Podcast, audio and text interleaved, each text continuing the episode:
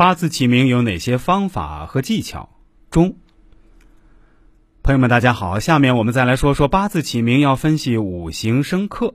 那么，怎样识别名字的五行属性呢？有两种简单的方法：一，从字义上确定。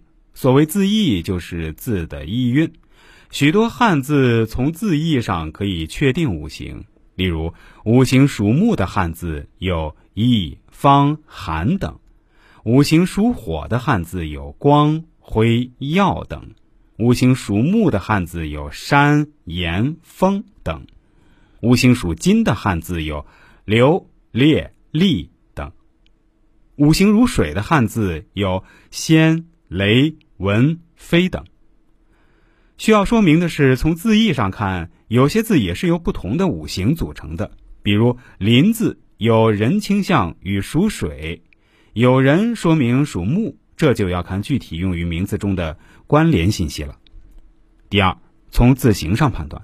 所谓形，就是字形，指字的形体构成。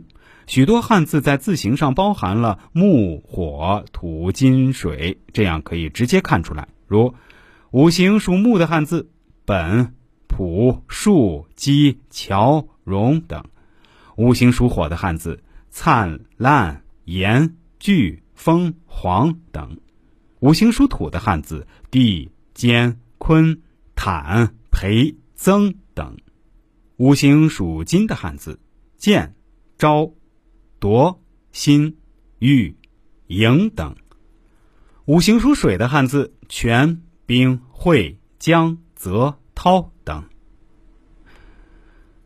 八字起名要三才合一，天为时间，人为人事，地为空间。第一，八字起名，周易起名看天因素。同一个名字，在不同的年份、时间，则又有不同的诠释。例如，清澈的“清”在壬辰年出生者，可使其注，因“清”字左边为水；若生于壬辰、壬干，亦为水。辰为龙，龙也喜欢水，曰海龙王。清字右边形象也合乎龙，作王即龙得月明珠之优势。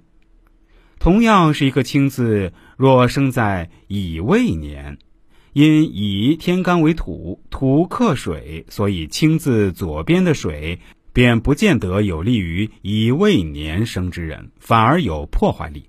同一个字在不同的时间有不同的意义。第二，八字起名看人因素，这里所谓的人指的是人事关系、五伦关系。中国指君臣、夫妇、子女及六亲关系不可不加以考虑，诸如儿子的名字都不可和父、祖父的名字相同才对。